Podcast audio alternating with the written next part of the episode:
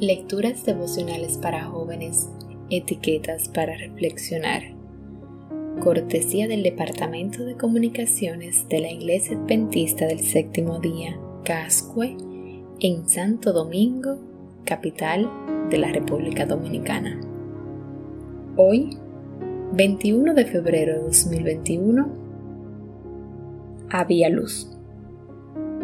En Éxodo capítulo 10, versículo 23, dice, Durante este tiempo, los egipcios no podían verse unos a otros, ni moverse de su sitio.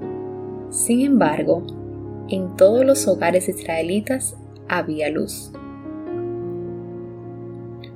Una noche de verano se cortó la luz.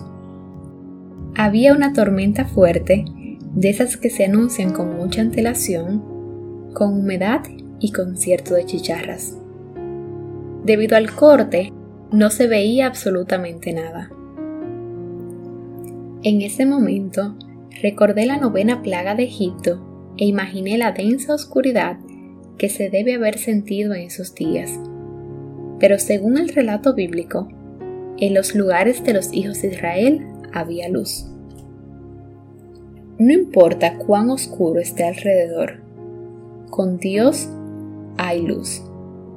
Siempre.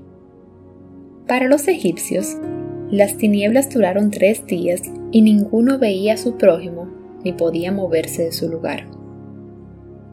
El hecho de tener luz hace que podamos vernos unos a otros con mayor claridad y eso nos da la posibilidad de actuar. Si verdaderamente Dios está con nosotros, esto puede ser un hecho. Pero, ¿no resulta extraño que a veces, aunque decimos ser el pueblo que más luz ha recibido, y aunque creemos estar tan cerca de Dios, en realidad estemos estáticos? ¿No resulta extraño que, habiendo tanta necesidad alrededor y tanta gente que podemos ver, actuemos tan poco? Quizá podemos sentirnos parte del pueblo de Israel cuando en realidad estamos teniendo un comportamiento más parecido a los egipcios en esos tres días. Las tinieblas de esos días no fueron solo una oscuridad pasajera. El firmamento realmente dejó de mostrar las estrellas. La atmósfera se volvió pesada y el poder de los dioses, sol y luna, que los egipcios tanto veneraban, se vio burlado algo desconocido se había apoderado del imperio más poderoso. En los últimos días sucederá lo mismo. Las tinieblas serán tan densas que muchos andarán errantes palpándolas. Todo lo que vemos como poderoso demostrará carecer de poder cuando Dios se manifieste en gloriosa majestad al regresar a buscar a su pueblo.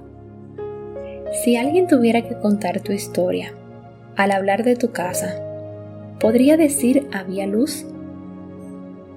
Jesús en el Sermón del Monte dio la breve pero poderosa orden. Hagan brillar su luz delante de todos, para que ellos puedan ver las buenas obras de ustedes y alaben al Padre que está en el cielo. Aquella primera orden, sea la luz, sigue resonando plenamente vigente hasta hoy.